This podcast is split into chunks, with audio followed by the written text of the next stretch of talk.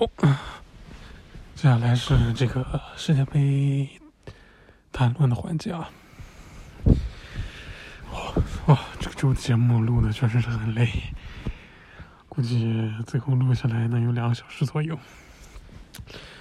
不过大家这个质量还是有保证的，大家听了一定也是蛮不蛮不错的。嗯，世界杯的话，我们一八年的时候。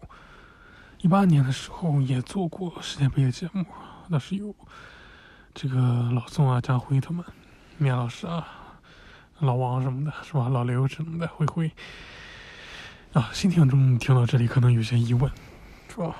我们这个频道还会有新听众吗？是吧？再次解释一下啊，我们这个樱花酒节目只是一个副频道，主频道还是以电影品鉴类节目为主的海盗电台啊。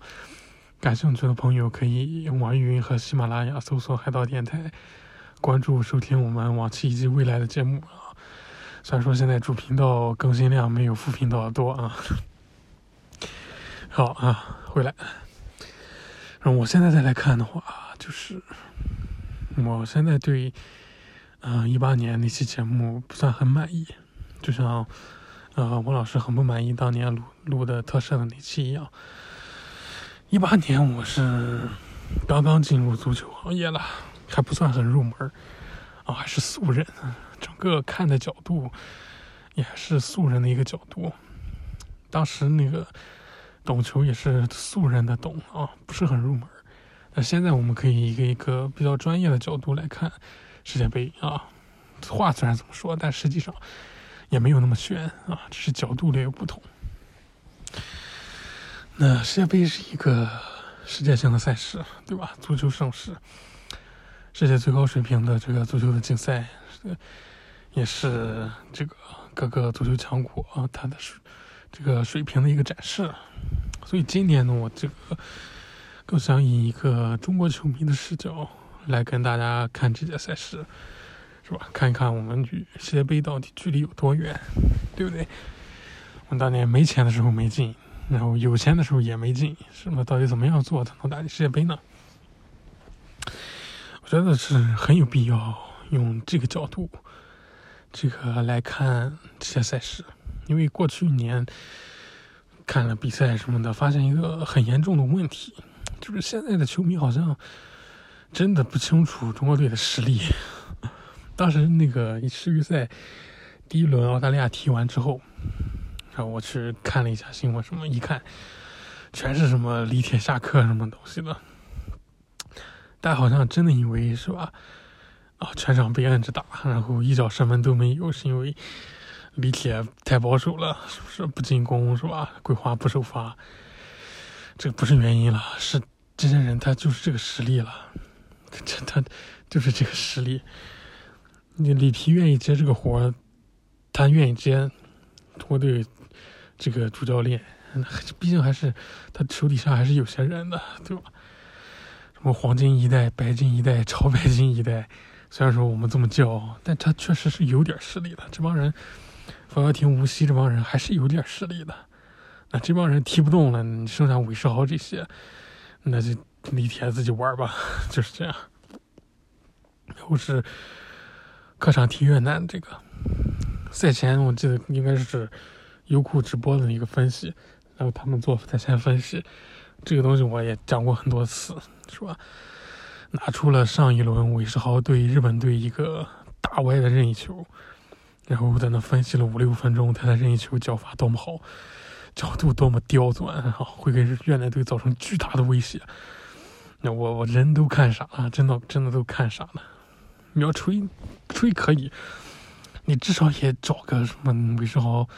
无论在什么级别联赛什么的，你找个他这个任意球进了的视频剪一下，对吧？你这个至少还是有理有据。你拿一个大歪的在这在这硬吹，这个真的是，我真真的是真的是脸都不要了，真的是脸都不要了。借这个范大将军一句话啊，我觉得更可怕的是，他这么讲出去，还是会有很多的球迷觉得他讲的有道理，知道吧？这才是最可怕的。所以，我们这期节目从这个中国球迷的视角出发，尤其是在金元足球泡沫破灭之后，现在能有还在看足球的人，都是大浪淘沙留下来的人啊。那些蹭热度的，基本都都给刮没了啊。现在正是雨后春笋、萌芽出生的时刻，所以正视听这个很重要。那我们现在以中国球迷的角度来看看，我们跟世界的差距在哪，该怎么做？首先，我们以一个从一个非常非常简单、最简单的问题出发，要想踢好足球，首先最基本的你要做好什么？这个问题答案非常简单，简单到非常可笑。我说着你肯定会觉得很可笑。那给大家十秒钟时间，心自己心里想一下，有个答案是吧？比如说是把马甲脱下来是吧？把冰箱门带上，对不对？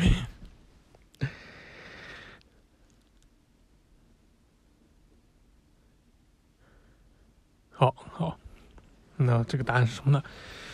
要想踢好足球，首先你要会踢足球，对不对？这这最简单的。你要踢好足球，首先得会踢啊，这最基本的。你你要懂得踢足球它的原理啊，对吧？足球跟修自行车、做饭没什么两样，是吧？自行车你得知道轴承怎么转的，你才能修吧，是不是？做饭你得知道。盐是咸的，你才能去调味儿，对吧？足球你得知道，那不能用手抓球，你才能踢，对不对？尤其足球的原理是根据时代不同、运动员的不同不断变化的。我们简单明了说，就是足球它每个时代都是有自己的版本答案的，就像魔兽六十代六十版本玩法师，对吧？i 二玩圣骑魔法是吧？每个版本都有版本强势的英雄，这个概念是一样的。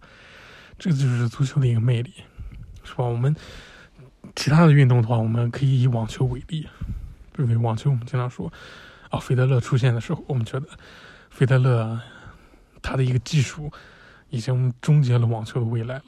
然后出现了纳达尔，是吧？在技术能跟得上的情况下，他的身体能力更强。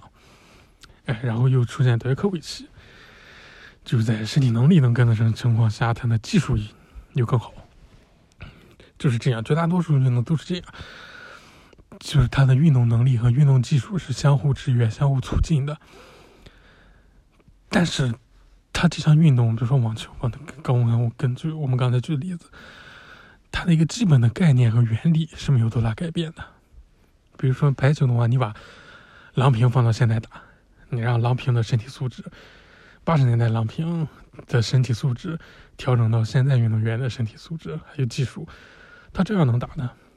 因为他在八十年代打打背飞，他现在照样可以打背飞，四号位强攻，他现在照样四号位强攻。整个排球他们整体的观念没什么太大的变化，对不对？你让张伯伦调整好了之后在现在 NBA 打，他可能拿不了一百分。但是他砍个三四十分照样场均，我觉得也没什么问题，对不对？篮球变化没有那么大，还有一些这个乒乓球啦、羽毛球，过去一些名将，你让他们到现在来打，你要适应一下拍子，适应一下球，这样都能打出来，因为他们变化没有那么大的，整个运动它的一个概念、一个原理没有变化那么大的。但是你让贝利，是吧？贝利现在这个返老还童了，好。你再让他上来踢足球，他绝对不行，因为现在足球现在版本的足球不是他的版本了。这个之所以会这样，就是因为足球是十一个人的运动，并且它的自由度非常高。虽然说我们说啊什么三四三、四二三幺，他有这样的站位，但是你在发现的时候，一场比赛下来，他不是每个人站在那个地方来回传球，大家都是在不断运动当中的。是会脱离他的位置的，自由度是非常高的。它不像排球那样，你前后排要轮转，对吧？或者是棒球那样，你每个人在哪位置就在哪位置。你总当然也有可能会有安排，你这个外野手跑到嗯左右外野站在一块儿什么的，但那个真的很少见，并且也不会不会有什么大家都站在一边这种事情，不会经常有。虽然说呢有那么一两次的例子，但是在一年。几几千场比赛的情况下出现一次，嗯，那个几率非常非常小了，对吧？所以，足球在这个技术和身体素质的螺旋前进的基础上，这个十一个人之间的互动和配合的方式也是在不断改变的。所以，足球的原理是在不断进化的。你从足球本身来看，它的阵型的一个演进，你也能看出来。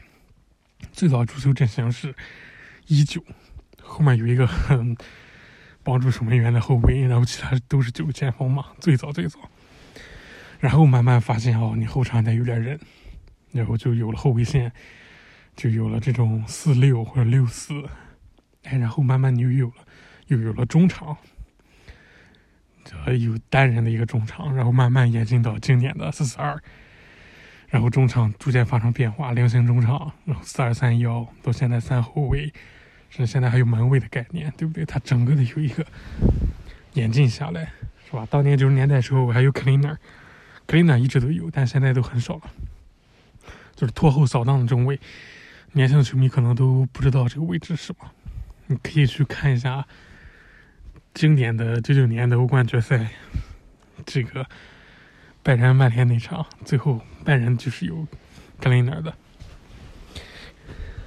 是吧？足球的原理它是在不断的、不不断的变化的，所以你要你要踢好足球，首先你知道你要知道现在的版本是在踢什么，对不对？所以很多人去国外啊，去欧洲取经什么的。回来说啊，欧洲他们只练技术不练战术啊，或者是只练战术不练技术，对吧？青岛这边有一个职业足球的前辈，开了一个训练营，很大的前辈，非常大的前辈，他就找了一个日本的教练，然后练习盘带什么脚下这种小技术，因为他觉得日本足球这个特色就是这个，然后就是学习嘛，就是这种的。但其实这样，大家都陷入一个。很大的误区，就是强队之所以是强队，是因为他对当前版本的了解他足够扎实，然后才有各自的特色，而不是因为他的一些特色的训练和要求让他成为了强队，对吧？就像日本队经常，日本那边经常会有什么节目，什么职业球员 vs 小学生什么的，当年是那个香川真司。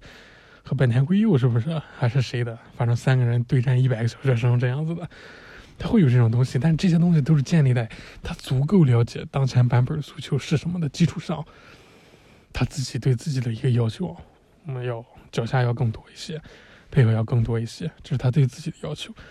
但这些是建立在他足够了解当前版本的情况之下才有的。所以这些这些他对自己要求并不是。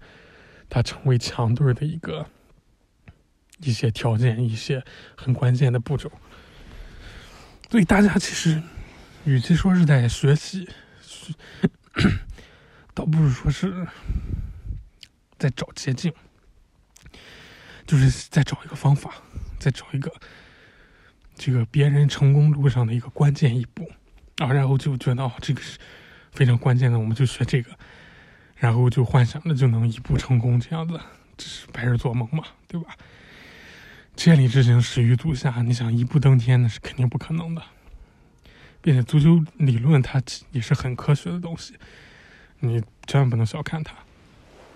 我读过这个拉斐尔坡的作品，叫做《La Preparación Física en el Fútbol》，是吧？这个意思就是说，在足球训练当中，只有身体方面的训练嘛。这部作品是迪给塔克理论、传控理论的一个奠基之作，可以说是二十一世纪足球理论最重要的作品之一。但是你百度的话，你是搜不到任何东西的，包括拉斐尔坡这个人，你搜都搜不到任何东西。他是巴萨体能教练，你甚至巴萨球迷都可能完全不了解或者是有这个人的存在，但是他是一个很厉害、很厉害的人。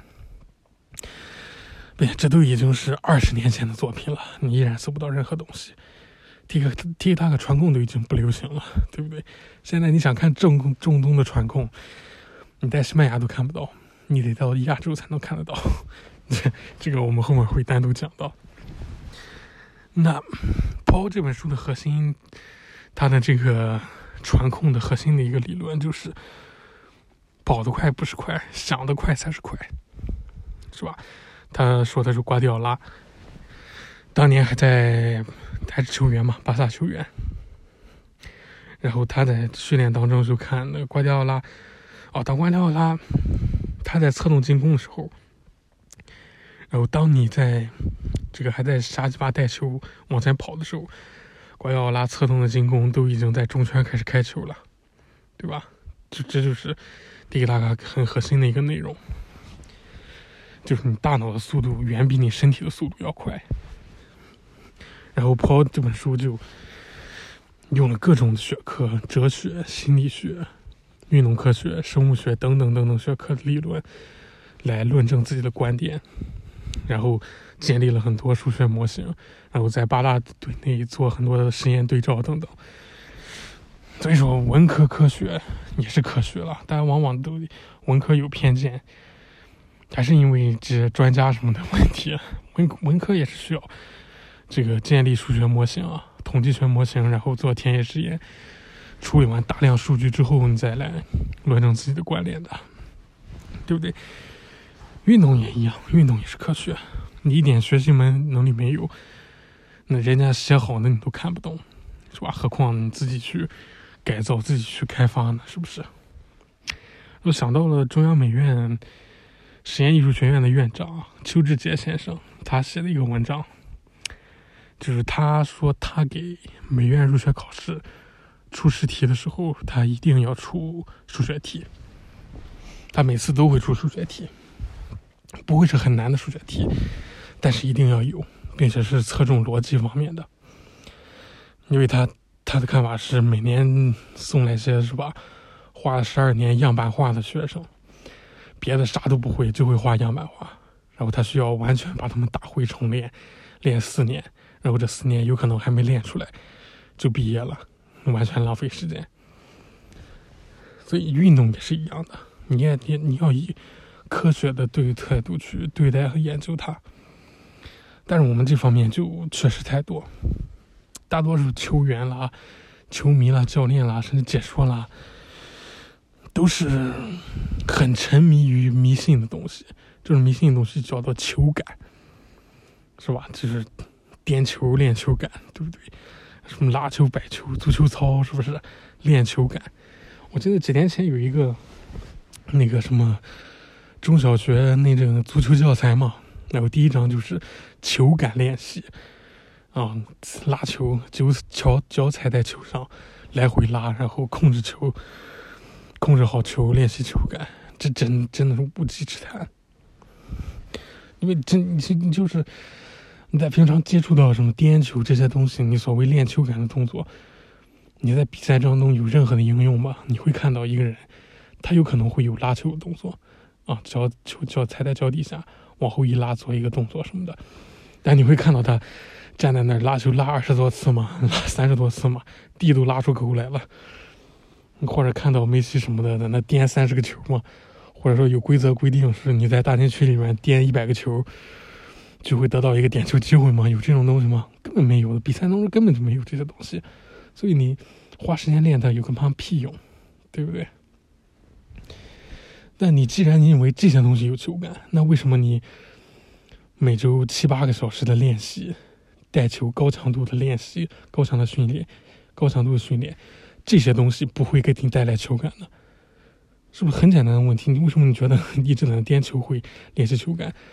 而你传球、射门等等这些常规的练习不会给你带来球感，你这这这就很悖论的东西嘛？但大家就会就是愿意相信球感这个东西，而且会相信你会有一些东西可以专门来练习球感，就很无稽之谈的。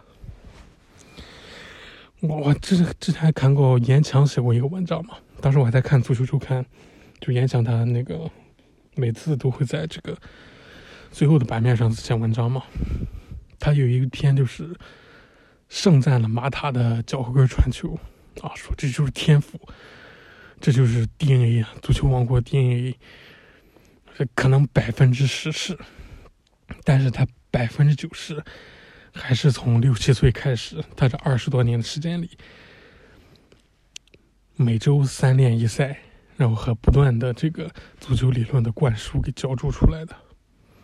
是吧？而不是颠二十年球练球感练出来的。就从零八年到现在，从当年那个巴萨，好看的巴萨，然后到现在，算是十五年了，对吧？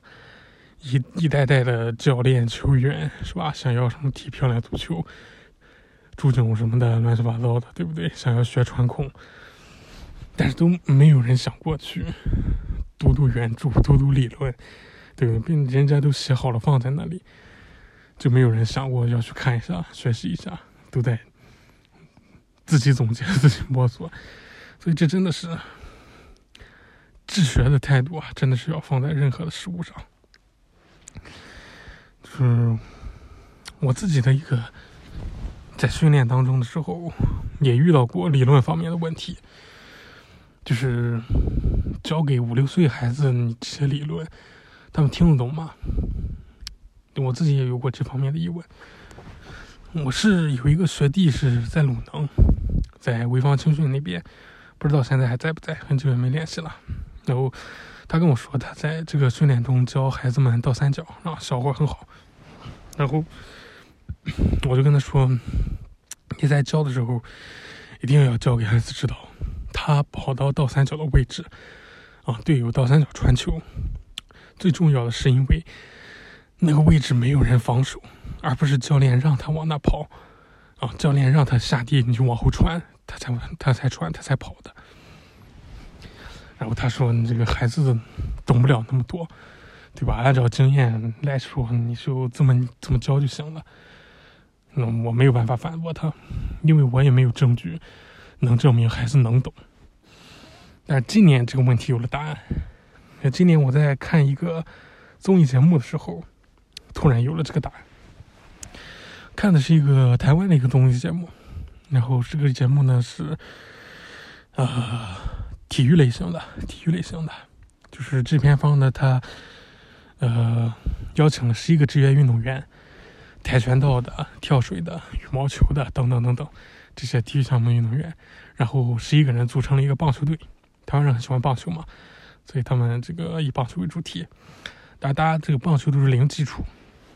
都都没接触过，虽然说他们职业运动员，然后就找了这个名人堂级别的退役的职棒选手来当教练带队打比赛，然后打公益比赛这个样子的。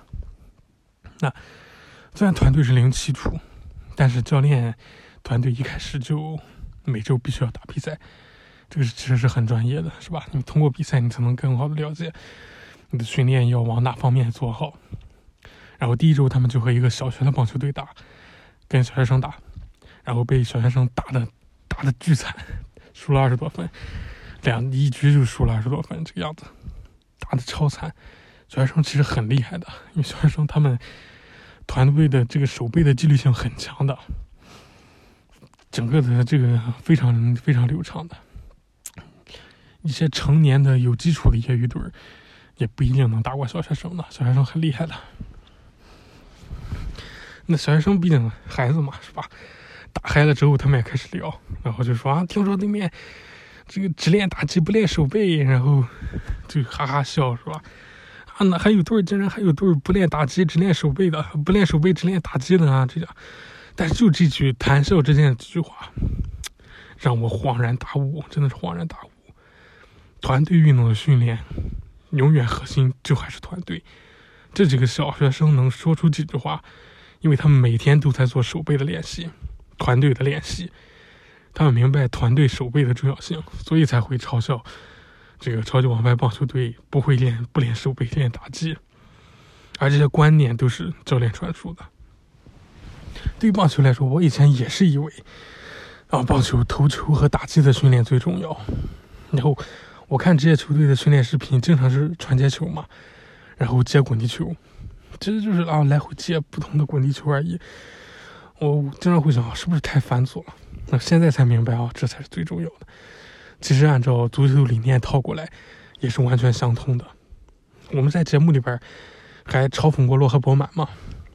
洛赫伯曼说过一句话，就是他当教练之后对媒体说：“啊，我现在明白，棒球这个手背才是最重要的。”然后我们在节目里边还嘲讽过他说。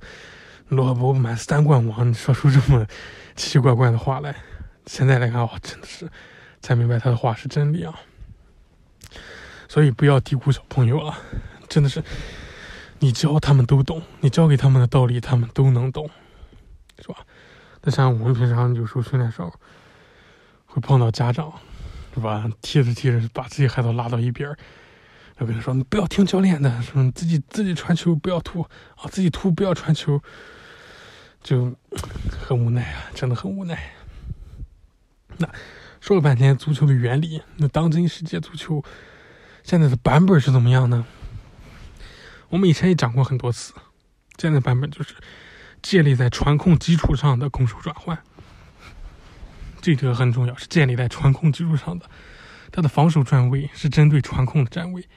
那进攻是传控的快速转移和传递。我们之前的这个东亚四国赛上看到，哦，香港队打的特别好，香港队把这个呃男中国男足给压的半场都过不去，哦，他的传控打的特别特别好。按照这个大家的看法来这样，但对于专业人的看法来说，这样对踢也没多好。他打传控什么，这就是当今世界。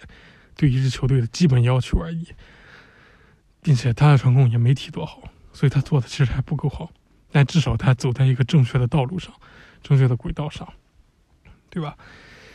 那讲到传控，讲到这里，我们就要讲第一支本次世界杯的参赛队伍，就是韩国队。哎，韩国队这两年传控打的比西班牙还西班牙啊！前面讲的正宗传控在亚洲，说的就是韩国。那为什么韩国队会变成现在这样呢？那要从二零一六年、一七年的时候讲起。这两年的韩国队非常弱，是吧？一八年世预赛差点翻车，在这个小组，乌兹别克斯坦、中国、叙利亚这个小组都差点翻车。当时我们赢了韩国嘛，但也不得不说，当时真的是韩国最弱的时候，非常非常弱的时候。为什么弱呢？因为就是因为传控已经逐渐的开始变成。一支球队的基本要求，而韩国队他的一个风格一直是不倾向于这种传控的，他们的版本落后了，所以韩国足协一七年年底赶紧签下了保罗本托。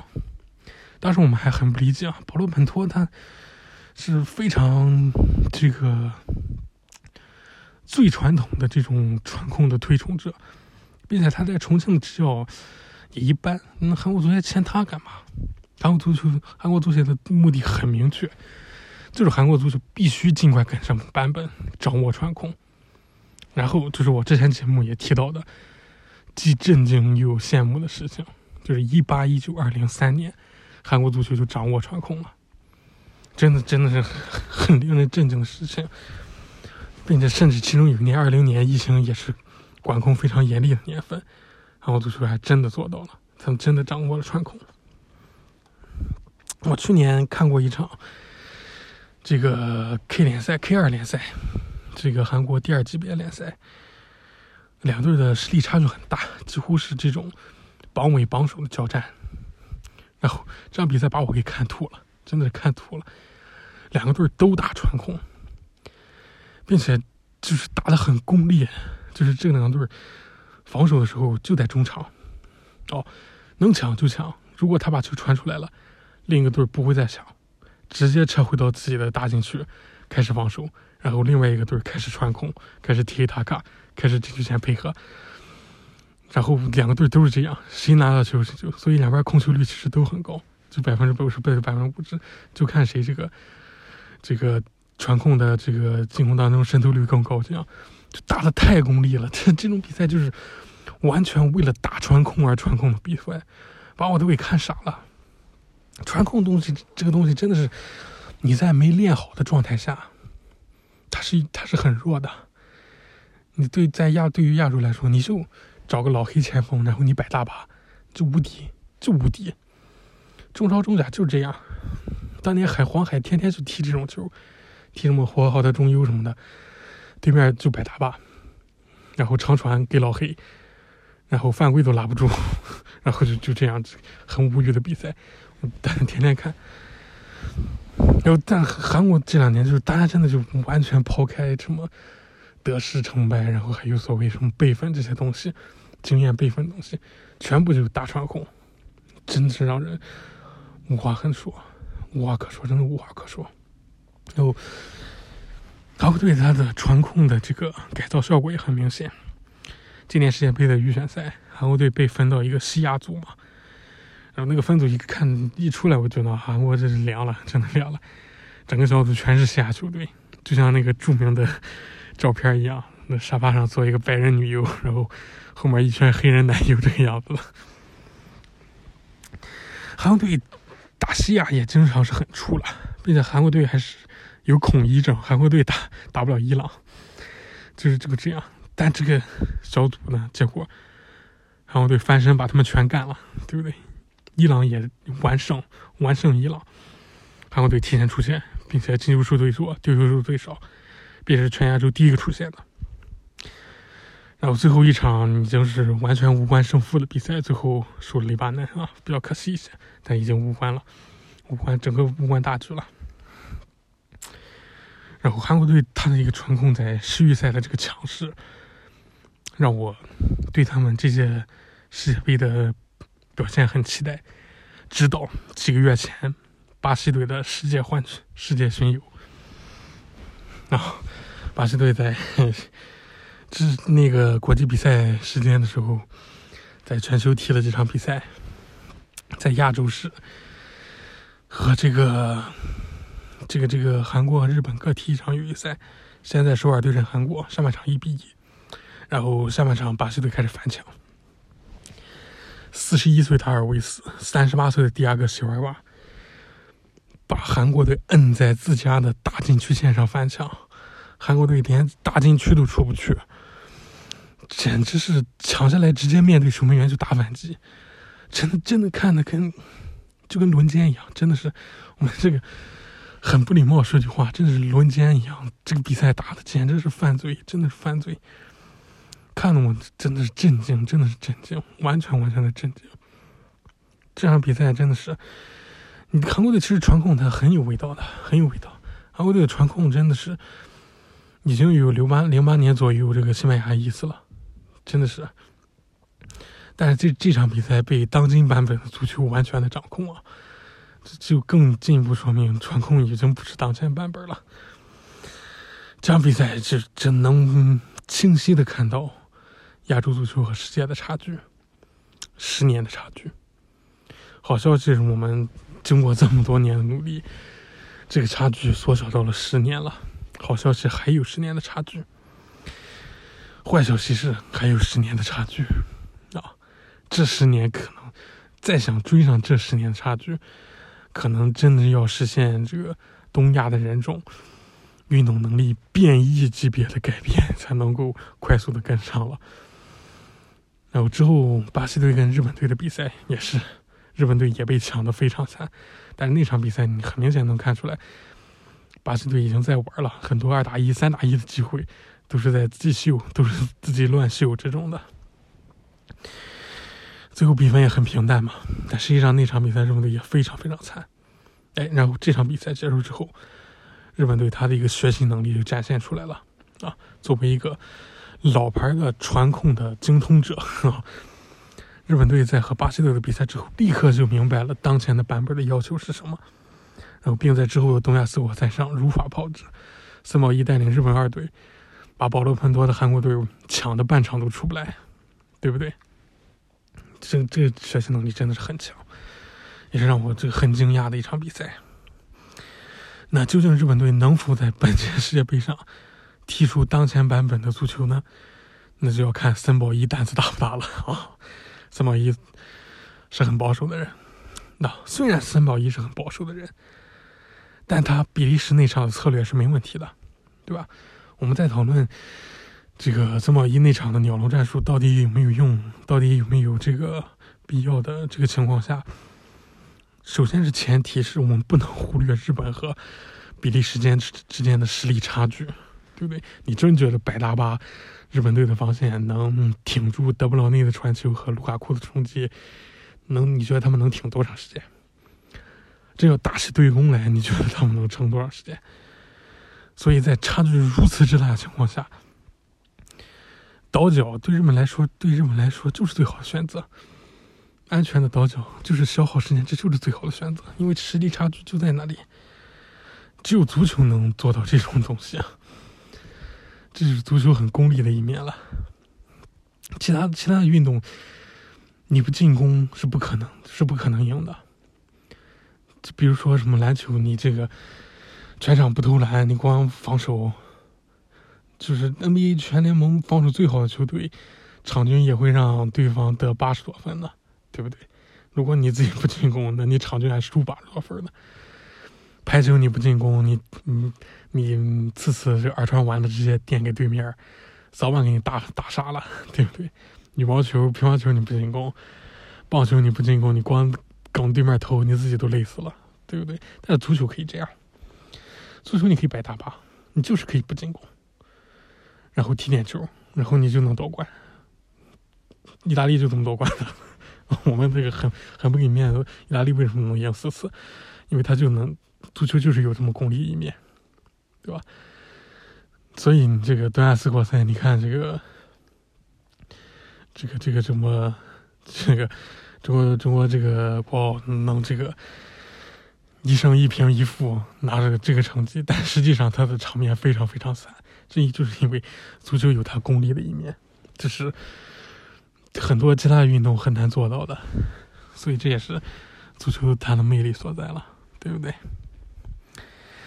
好，那所以综合来看，这两支距离我们最近的参赛队，韩国队大概率本届比赛这就是传控传到死了，对吧？因为保罗本托他就是个风格，保罗本托是不会反墙的。他基本上我觉得，虽然说他的小组还可以，但我觉得保罗本托就是传控，就就照死了传，就这样了。然后孙兴民放到一个中路，他现在还是没有很好的会适应当前的这个位置，他在有限空间里的创造力还是不行，还是不行，所以很有可能就是韩国队就这样把自己传回家了，然后保罗·本托下课。但是韩国队他整个的底子已经打好了，他已经能跟上当前的版本了。下一下一任教练选好的话，他们会更好的掌握和熟悉当前版本的足球。啊，但对对于这支来说，我不太看好，因为保罗本托的痕迹太明显，觉得他们就到就这样了。那日本队的话，他们有能力打出当今版本要求的足球，但是到底会有多熟练呢？我觉得还是个问题。并且面对这样一个比较死亡的小组呢，保守的森保一很可能不会拿出他觉得不稳的战术。然后，即使是这个战术是半日本的强势，然后日本队阵中也有本届世界杯最令人期待的球员之一，久保建英，他是能给日本队带来 next level play 这样的球员。但是保守森保一会给他多少时间呢？我们也深表怀疑。所以，综上所述，因为森保一的原因，如果森保一他大胆，我觉得日本队的前景其实是很广阔的。但森保一很大程度上他是不会打单的，所以对日本队的前景我们也不敢给太多期待，就是这样子啊。就是距离我们最近的两个球队。那接下来我们要看一下，通过分数来看一下其他球队。然后我们先打开非法的官网，稍等一下啊。先打开非法的官网，看一下各队的大名单啊！现在应该是有多少队出了大名单了？看一下，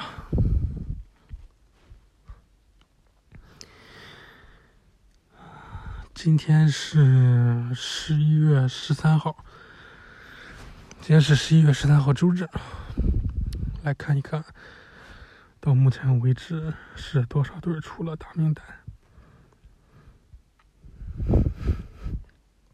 好，目前有大名单的是澳大利亚、比利时、巴西、喀麦隆、克罗地亚、法国、德国、日本、摩洛哥、瑞士、美国和威尔士。哎，这个、这个、这个、这个，这个好像不大准啊，因为那个英格兰的也出了，这非法的这个统计好像不是很准。嗯，英格兰的应该也出了，没有加进去。不要紧，我们按照小组来看，首先 A 组，卡塔尔、厄瓜多尔、塞内加尔和荷兰。其实这一组的实力很平均，非常平均，非常非常平均。我说，虽然说有荷兰，虽然说有荷兰，但是荷兰队他究竟会有一个怎样表现，我觉得很难说。那看一下啊，荷兰队的话，就像我们之前讲的一样，荷兰队他的整个的。整个的最大的问题就是，他本来有一个很光明的前景，非常非常非常光明的前景，但是，一九年的那场，一九年的那场对热刺的欧冠半决赛，真的是毁掉了，毁掉了荷兰队的前景啊！真的是原本的双子星德里赫特在这个尤文。想当年力压着皇马，力压着尤文的德里赫特，最后被托莫里这种 名不见经传的人力压着，被米兰夺冠，是吧？然后又到了这个拜仁消磨自己的时光，然后德容也是在巴萨上上不去下不下不来的一个状态。这两人需要人生中的一个重大的激励，来重新改变自己的人生。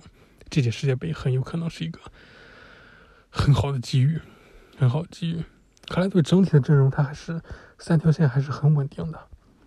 我觉得德里赫特和德容，你已经指望不上他们两人，他们两人心早就已经在一九年碎掉了，所以你还是要指望这个范迪克啊，还有这个这个丹泽尔顿菲斯。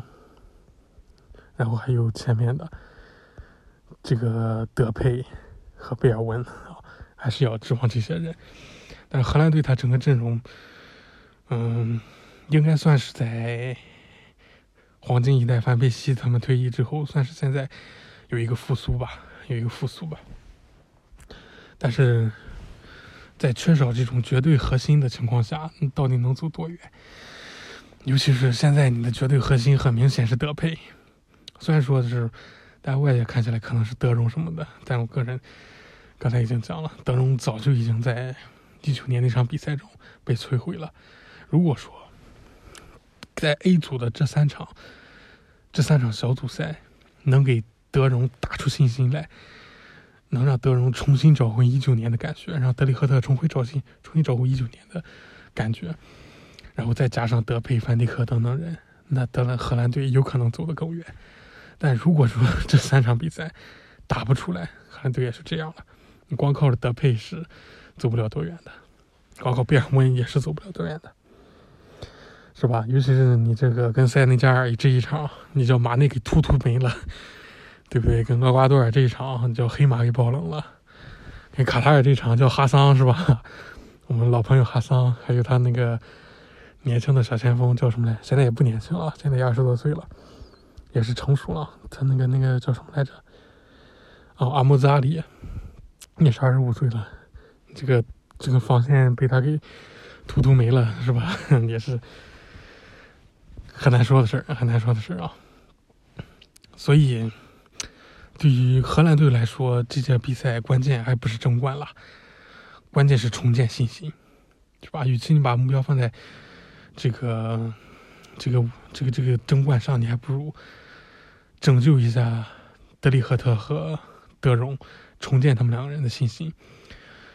然后，如果这届这两人的心还是没能从一九年那场比赛中走回，重新聚起来的话，那就放弃他们俩吧，也拯救不回来了。他们两人的职业生涯就已经被那个比赛给摧毁了，说不定他们就只能等到三十岁、四十岁的时候，才有这种老来少的机会了啊。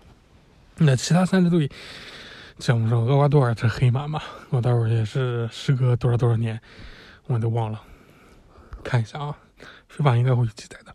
非法非法作为一个专业的团队，他应该会记载厄瓜多尔是时隔多少年进入再次进入世界杯的。然后我们看一下啊，非法。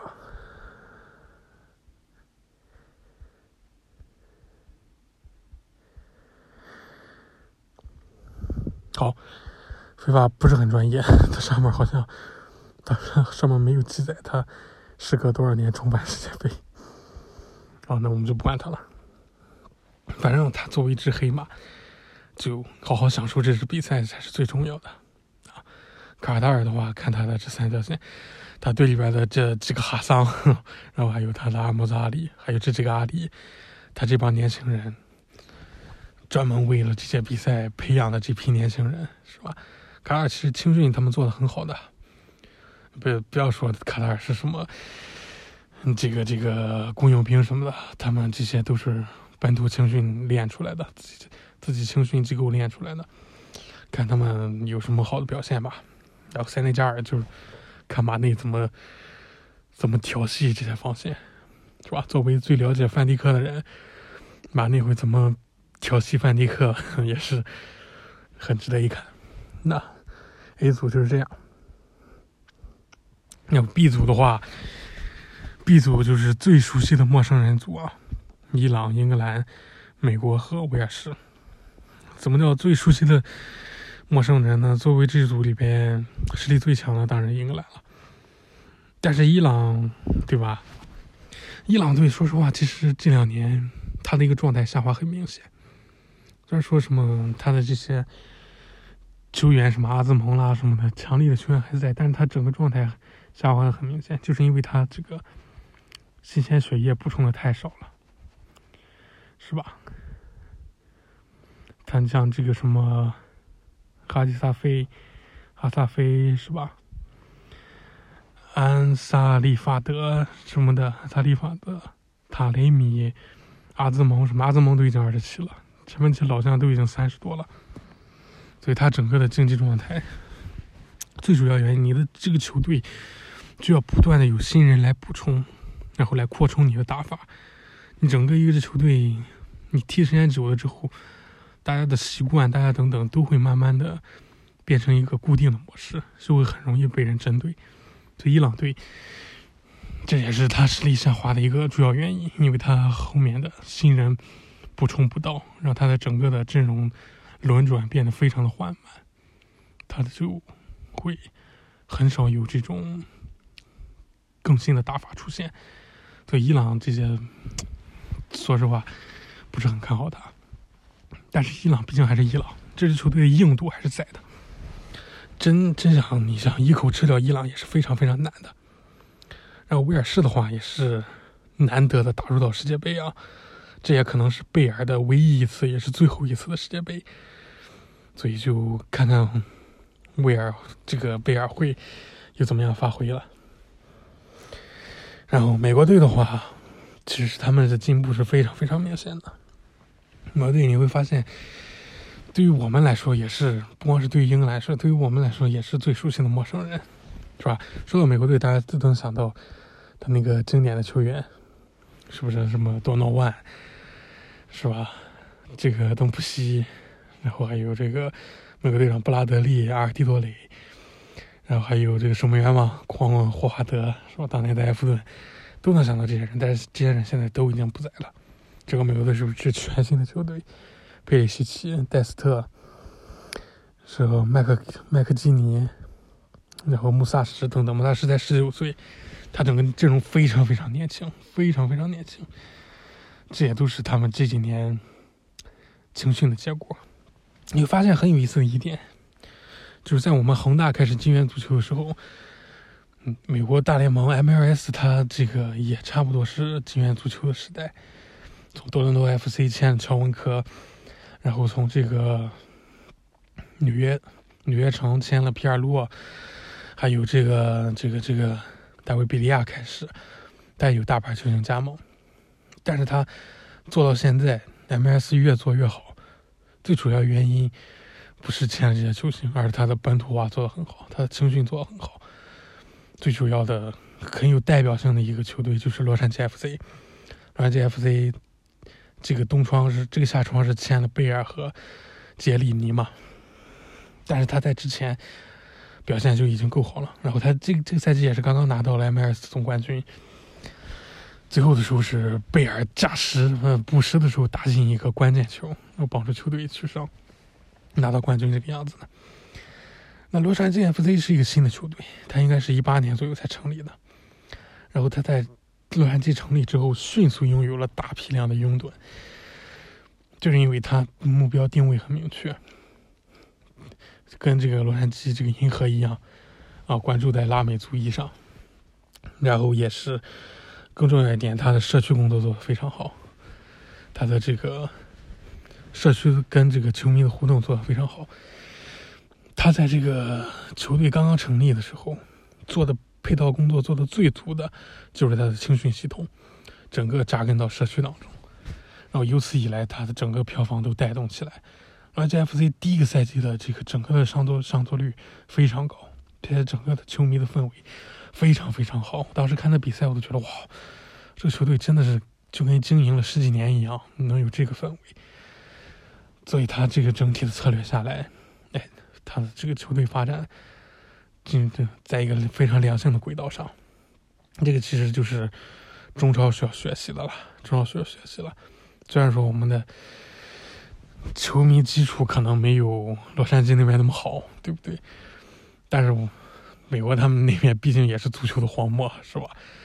所以我觉得中超球队应该也是可以学习一下，然后尝试一下，做出一些改变，是吧？美国队和加拿大这这几年的一个足球的一个发展，其实就是很值得我们去学习的，对吧？毕竟他们是足球荒漠，北美洲巨大的足球荒漠，他能有这样的年轻的青训不断发展。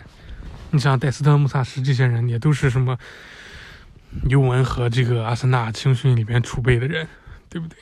并且他们这个比赛打完，就很对于这个俱乐部球队也是很有益的。你像巴萨的什么加维也好，佩德里也好，同样是年轻人，但是他们出去打打世界杯，如果打的不好，整个心理状态爆炸，那回来整个俱乐部比赛也跟着爆炸。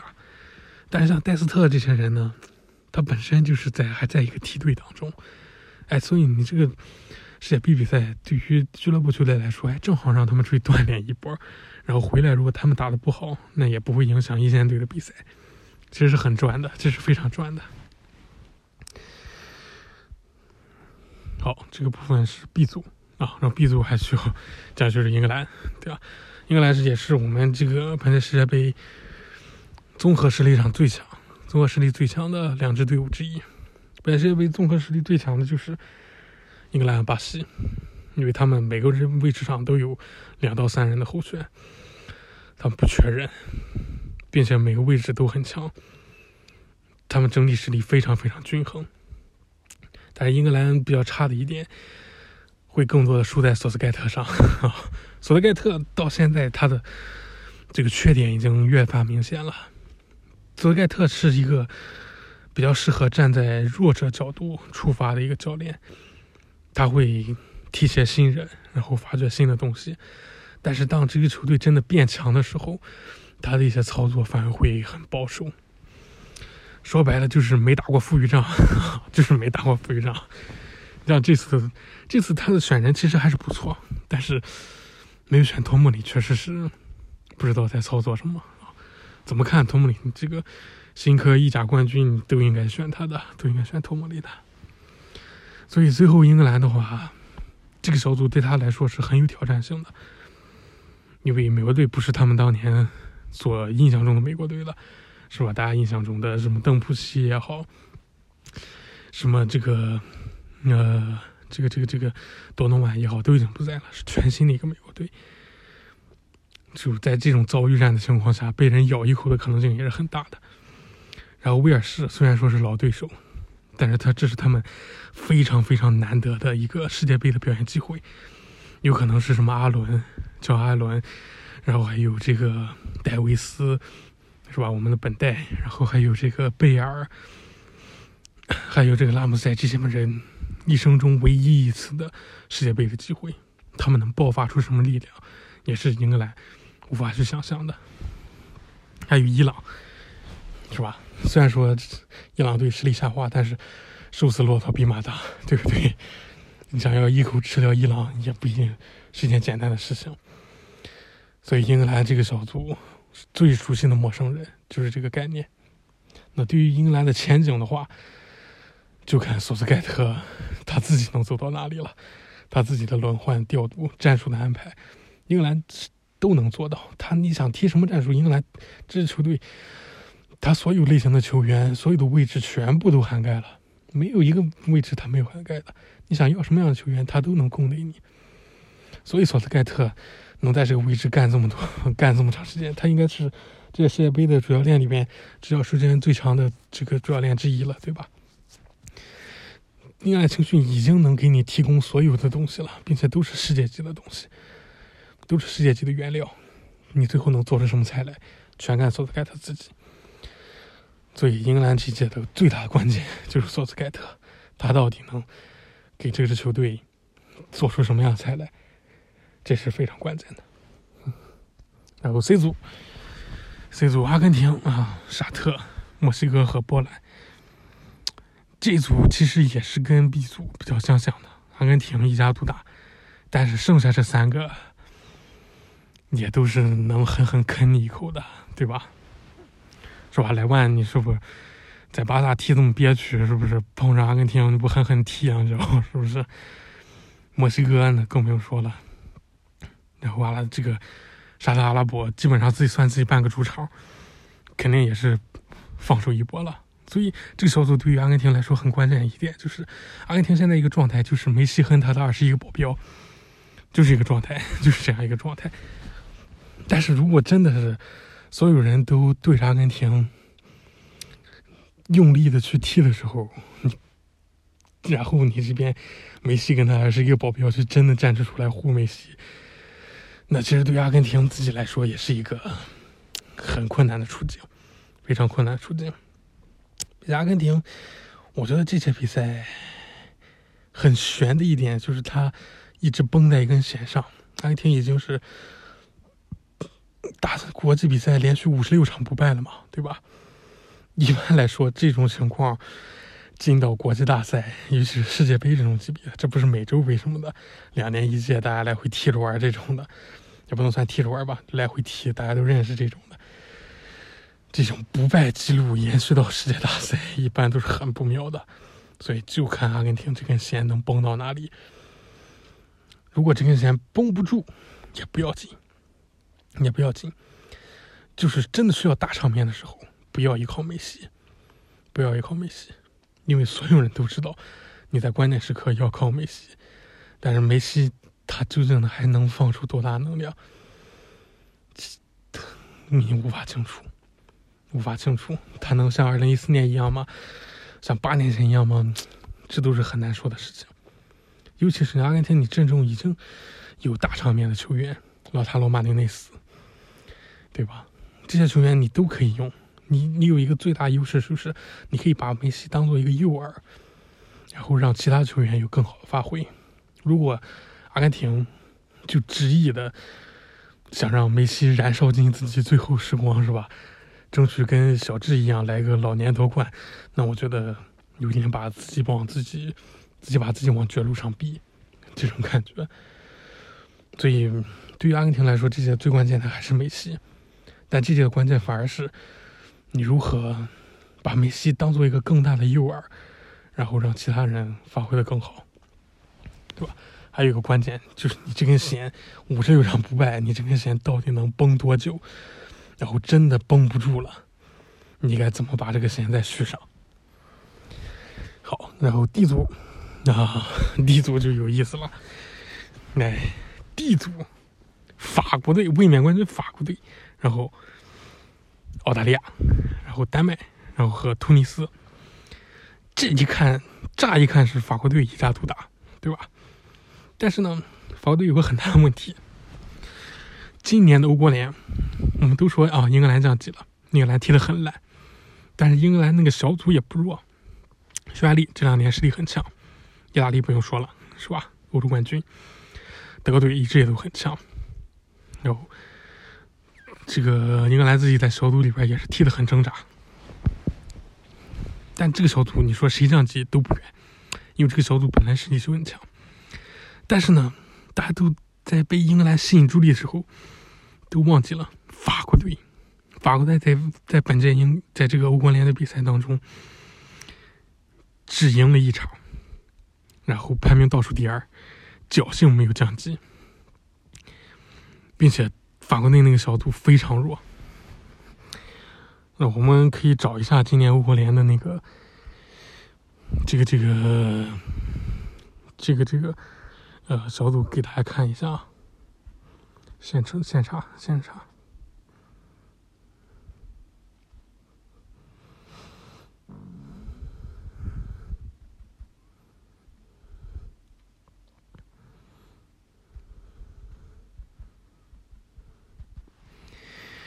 好，现在是无聊的、无聊、无聊的查询时间啊。没事哈，结果很快就会出来。上这个欧足联的官网看一下，应该就会有法国队的这个小组的。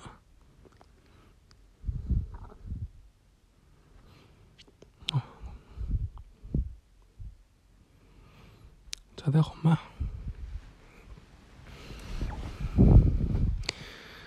加载好慢呀！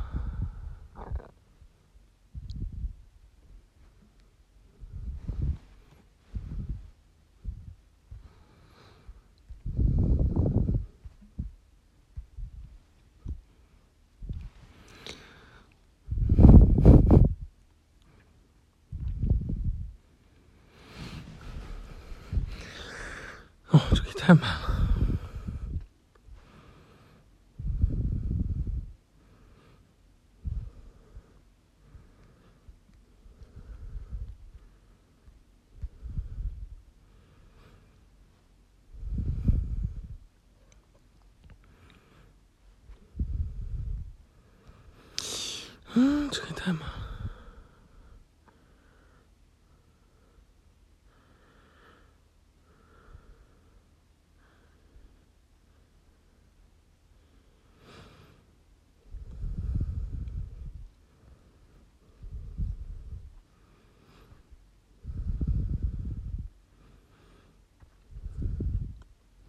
算了，不能再加载了，这加载速度太慢了。反正就是。大家可以自己最后回去查一下，法国队这届欧足联欧国联很烂，挺烂，他只赢了一场，并且那个小组非常非常弱，那个小组完全是很弱的，但他只赢了一场，他的成绩被这个英格兰给掩盖了。实际上，法国队今年欧国联踢的也是非常非常烂的，并且法国队有一个最大的名门，并不是博格巴不参加，而是肯特来不了，啊，肯特来不了。没有坎特的法国队真的是，你这个是吧？有点有点 有点很虚，觉得这是很关键的一个胜负手。没有坎特，你整个的阵容就怎么来弥补？没有坎特，你整个的这个防线你就要多上一份力，对不对？你这个中场的压力会更大。不能说更大吧，就是原来坎特给你减轻那些压力，坎特给你减轻压力会重新回到你的中场上来。然后对于这个这几个中场是吧，皇马的这几个新中场来说是一个考验啊，这些比赛，然后会有怎么样的表表现？我觉得关键不在于马姆巴佩了，关键不在于姆巴佩，姆巴佩就是你记着这。这种前锋、这种边锋性质的，对于现在足球来说，你首先你的中场要能撑得住，你这些前锋你才能有发挥的机会。你就像热刺、热刺比赛我们在说的一样，你跟你那几场比赛，你跟阿森纳踢，你整个中场都被完全被爆掉，你前面那几个人有什么用，对不对？连就只能打个反击什么的。对法国队来说也是一样，你没有坎特了。你原来坎特给你减轻那些防守端的压力，你的攻防转换的他能覆盖到的面要分摊到你的防线和你现在的中场身上。那对于你新一代的这个这个中场，是吧？甚至说没没有博格巴还是个好事。我觉得博格巴如果上的话，他是做不到肯特都会做的那些事情，对吧？让他处理弥补一下肯特不在的这个漏洞，应该是补不上的。所以就看皇马这几个中场，如果能踢好了，踢好了，即使是被淘汰什么的，对于皇马来说也是一个很大的一个这个利好吧。然后他整个的分组也是，啊，澳大利亚，澳大利亚我一直觉得中规中矩。然后丹麦很不好打，然后突尼斯的话。突尼斯他到底能踢得多好？我们也就几乎差不多是跟厄瓜多尔一个状态吧，就看他能黑到什么地步。所以 D 组其实是很凶险的一个组。如果真的坎特留下的洞太大了，法国队再加上他的这个卫冕冠军魔咒，他撑不住，D 组会很好看。所以这个 D 组现在是一个这种风险很大的小组啊。然后是接下来是，算是公认的死亡之组，E 组，对吧？这 E 组很有意思，因为这个西班牙和德国都算是心比天高、命比纸薄的球队。德队这几年很明显，他大赛成绩不算很好。最重要一点就是，因为德甲，德甲被拜仁一家独大时间太长了。然后你的选人又几乎来自于拜仁，然后因为拜仁一一家独大时间太长，拜仁球员现在呈现一个很糟糕的状态，就是他提不起精神来。你像以往虽然说两千年说的时候，我们说那时候的德国队没有巨星嘛，就是零二零六年的时候德国队没有巨星，然后看起来很弱这个样子的，但其实那两届。这个零二年德国队打进决赛，零六年成绩也是不错，八强嘛，最后是八强还是多少的，具体我也忘了，但其实都不错，就因为德甲它本身的竞争力是在的。拜仁、勒沃库森那时候勒沃库森是吧？沙克林斯、多特蒙德等等，德甲本身的竞争力是在的，它内部的竞争也是很激烈的，所以它供给出来的球员是能撑得起台面的。但是现在的德甲撑不起来。你像拜仁现在，拜仁现在，呃，还不是还是落后榜首的状态吧？还没有差不多已经逆转回到榜首了吧？像你，拜仁现在经常就是，哦，输一场什么的。其实像今年赛季，他开季打的很烂，落后达到六七多分，然后现在慢慢又打回来了。就是其他队，你根本给拜仁提供不了压力。所以导致拜仁的球员都没有压力。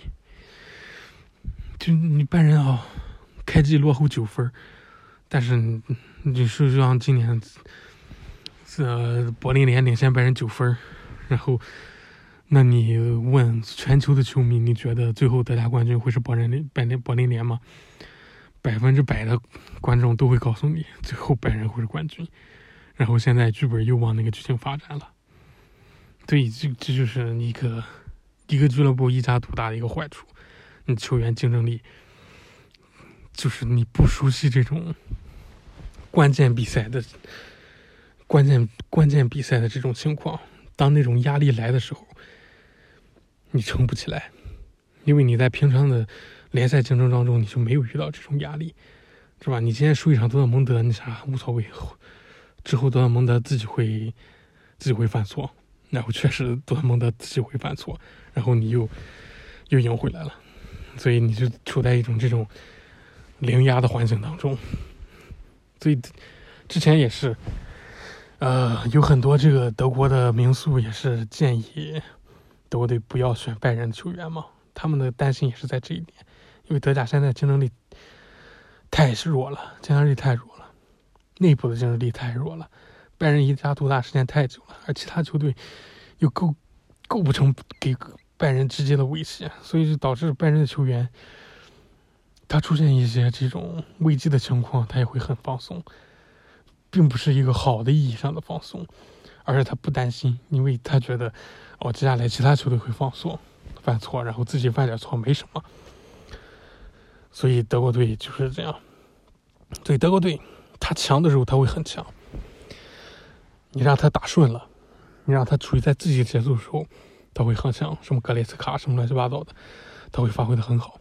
但是，一旦你跟他对着干，就跟他力拼，就这么对，你就上九保剑赢，你就什么唐安绿什么，你就上跟他对攻，你跟他对着打，然后你撑过半场，德国队自己会软的。现在德国队是自己真的是会软的。但是我觉得森保一应该没那个胆子啊，森保一应该没那个胆子。哥斯达黎加说不定能做到，哥斯达黎加反正的光脚不怕穿鞋了，就给你硬着来。那德国队会软，自己会吓坏自己的。德国队现在就是这样一个状态，不让他进入到自己节奏，德国队是很软的。然后西班牙也差不多是这这样一个状态，就是他们给这个。巴萨的这帮年轻球员的期望太高了，期望太高太高了。虽然说当年也给过哈维、涅斯塔他们这么高的期望，但哈维、涅斯塔也是慢慢慢慢一点一点这种期望值慢慢加上去的。然而对于这些年轻人，佩德里什么，这才是他们第一届世界杯，他们所收获的期望都已经顶到天上去了。所以他们也是走钢丝的这样一个状态，心比天高，命比纸薄。万一说没撑住，直接万丈高楼啪嗒一下，就是这种状态，并且，呃，我觉得西班牙队也是这样，西班牙现在的西班牙状态也是这样。你让他顺着踢起来，就年轻球员就是这样嘛。你让他顺起来，那那没话说，你这就是干不过他。但你要跟他拖住，你跟他咬住，你死硬死硬的跟他咬住。他慢慢自己会动摇，所以这是这个这个小组关键的一点。日本和哥斯达黎加在对战西班牙和德国的时候，如果能跟他咬住，哎，这个小组最后的结果会非常非常有意思，甚至有可能最后出现的是格里加格里哥斯达黎加和日本，真是有可能的。那 F 组，我觉得其实才是最。最死亡的小组吧，F 组应该才是最死亡小组。加拿大，你不要小看加拿大，加拿大实力很强的。加拿大虽然说说这个大家可能都没有什么认识的人，但其实加拿大实力很强。加拿大可能会是今年最大最大的一匹黑马。然后克罗地亚的话，这一次的挑战，我觉得大家又老四岁的情况下。会比较会比较麻烦吧，然后摩洛哥，嗯，应该也算是太子读书的类型。然后这个这个比利时的话，算是孤注一掷的一个赛季，孤注一掷的一个杯赛，黄金一代最后的机会。但是往往这种孤注一掷的场合，都是孤注一掷掷出去了，但是没掷到东西的。所以 F 组很有意思，克罗地亚、比利时。都算是这种孤注一掷的强队，然后摩洛哥是配太子读书，然后加拿大是冉冉升起的新星，所以这个组很有意思。这个组加拿大是值得关注的，但这组我觉得最后能有多大的多大的争冠的可能性？克罗地亚，我觉得他的潜力已经到这里了。然后比利时的话，比利时也是跟这个伊朗队相同的问题。就是他的阵容现在太僵了，他也没有新的人顶上来。他这这套阵容的轮换，他教练也都没有换嘛。他整个阵容的轮换应该也是没有换，我印象中是没有换的。他整个阵容轮换也已经僵化，也已经磨合不出什么新的火花来了。大家对他们的了解也都很透彻了，所以这个小组最后就看看比利时他的绝唱究竟能唱得多响吧。然后这组的话，巴西、塞尔维亚，这个、这个、这个瑞士和卡梅隆，这组的话，那就是看谁争小组第二。巴西队的绝对实力也是，是绝对凌凌驾于这三支球队之上的。巴西队是我们本届赛事最看好的两支球队之一啊。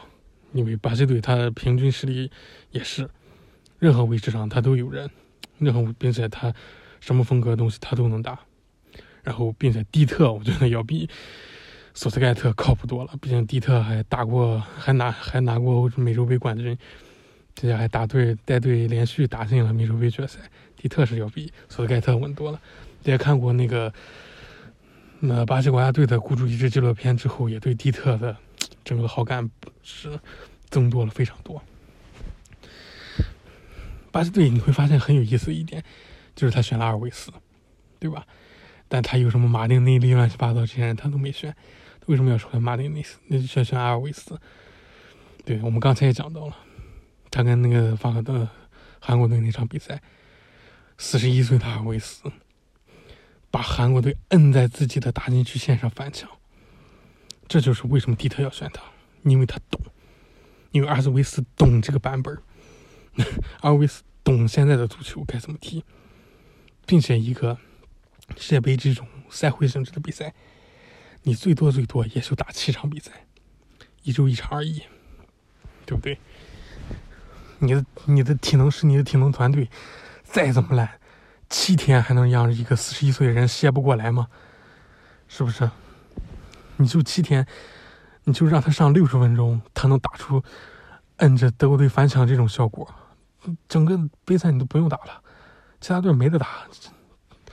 阿维斯他的这个球商太高了，对吧？他的这种，就说这个球商这个词好像不大好，就是他这种学习能力，他对足球的理解，他对足球理念的这种理解太高了，他是太聪明了，所以他四十一岁还能摁着把这个什么号称太极虎的韩国队摁在自己大禁区线上，球都传不出去。所以这就是为什么蒂特会选阿尔维斯，因为他懂，他懂足球，他懂现代版本足球。那马丁内利那些毛头小子还达不到这种程度。对这届比赛，阿尔维斯会是一个很大的亮眼。我觉得等到你们真的看到四十一岁的阿尔维斯把其他球队的边后卫摁在自己的底线的时候，你不要太惊讶。嗯，阿尔维斯他就是懂，他就是厉害。说不定被我这一奶，阿尔维斯就就不行了啊！然后最后一个小组，最后一个小组，哎，对于韩国队韩国队的传控来说，其实还是蛮友好的一个小组，是吧？这个葡萄牙也是，葡萄牙也是，葡萄牙其实是跟这个阿根廷相同的问题，就是你到底要多依靠 C 罗。好消息是，葡萄牙现在已经在逐渐的不依不依赖 C 罗了。他他有他有布鲁诺·费尔南德斯，他等等，他有其他球员，他会把 C 罗拿出来当做一个诱饵，然后让其他球员发挥的更从容一些。这是葡萄牙现在的一个改观，也是他这几年状态前进的一个最主要原因，就是他不再绝对的仰仗 C 罗，这也让葡萄牙变得更加可怕一些。如果阿根廷也能做到这一点，把梅西放出来当个诱饵的话，阿根廷也会走得更远的。就看那个阿根廷他们能不能，教练他们能不能做到这一点了。我觉得阿根廷是很难做到这一点。所以葡萄牙，葡萄牙最大问题还是布鲁诺·费尔南斯这些人，他整体的这个团队实力还没有老塔罗、马丁内斯、罗梅罗那帮人那么强。所以整个葡萄牙，我觉得。方向是对，但是他球员实力还行，还没还没有达到一个特别好的状态，并且这两年虽然说本菲卡，然后波尔图这几家这个葡萄牙俱乐部表现很强势，但对他对于他们这些人来说，这也是第一次的，也是很少有的这种国际大赛，对于整个葡萄牙来说，还是一个其实是一个很崭新的一支球队。然后他这个小组对葡萄牙来说也是蛮硬的。乌拉圭是吧？本坦库尔现在这么猛，对不对？本坦库尔，我靠，本坦库尔要什么有什么，这这个加上那什么努涅兹在前面如蛮牛一般顶散葡萄牙的防线，对不对？你这加纳啊，加纳，加纳一直都是这个非洲球队里边很硬的球队啊。我们一般都会非洲球队一般都讲到什么？现在会讲到埃及、塞内加尔嘛，然后以前会讲尼日利亚嘛，对吧？但是会发现加纳一直都在，加纳一直都在，因为加纳很硬，加纳一直都很硬，所以对葡萄牙家来说，这个小组可能有点过硬了。然后加纳、乌拉圭都是很硬的球队，你在本南本南块儿，我觉得能把咱这个葡萄牙的中场给完全拿捏死。然后幸好还有韩国队 啊，自己的老乡保罗本托带领的韩国队。如果是以前的韩国队，我觉得这个小组这三个对手肯定让葡萄牙喝一壶。但是现在的韩国队是保罗本托带领的传控韩国队，并且我觉得保罗本托这几个月应该也不会改变自己的初心，应该也不会翻墙，就是纯的传控啊，会给这个葡萄牙一线生机。然后对于韩国队来说，最关键的还是跟葡萄牙这场比赛，看看两边对着穿控的情况下能打得怎么样。跟加纳和乌拉圭，我觉得会被完全的冲垮，会被完全的冲垮，然后就是顺理成章的保罗本特下课，就是这样子。好啊，这就是我们对于今天世界杯开赛之前的一些看法啊。又是讲了将近一个半小时，我天呐！总的总的话，这今今这一周的这些节目已经有两个半小时了，两个小时二十分钟，精疲力尽，真的是精疲力尽，嗓子都不行了。然后希望大家听得愉快吧。然后这个比赛也是能欣赏到好看的比赛啊。我们如果没什么意外的话，下个周的节目还是会照常出啊，因为我觉得。阿尔维斯七天能歇过来，我七天应该也能歇过来。虽然说没有 没有这个专业的团队替我这个补充能量，但我觉得我也能歇过来。但如果我真的歇不过来，那下周我们就休息一下，看看比赛 啊，暂停一下。但是我觉得应该是可以，并且下周下周应该是会蛮轻松的。下周目前来说，应该也就是世界杯的比赛，我们大致聊一下。英那边估计一时半会儿没什么新的消息。好，本周节目就是这样。那各位有缘我们下周再见，没缘我们就下周休息啊。但我觉得很大情况还是有还是会有缘的，毕竟我一个周应该是可能休息的过来。好，本周就到这里了，大家拜拜。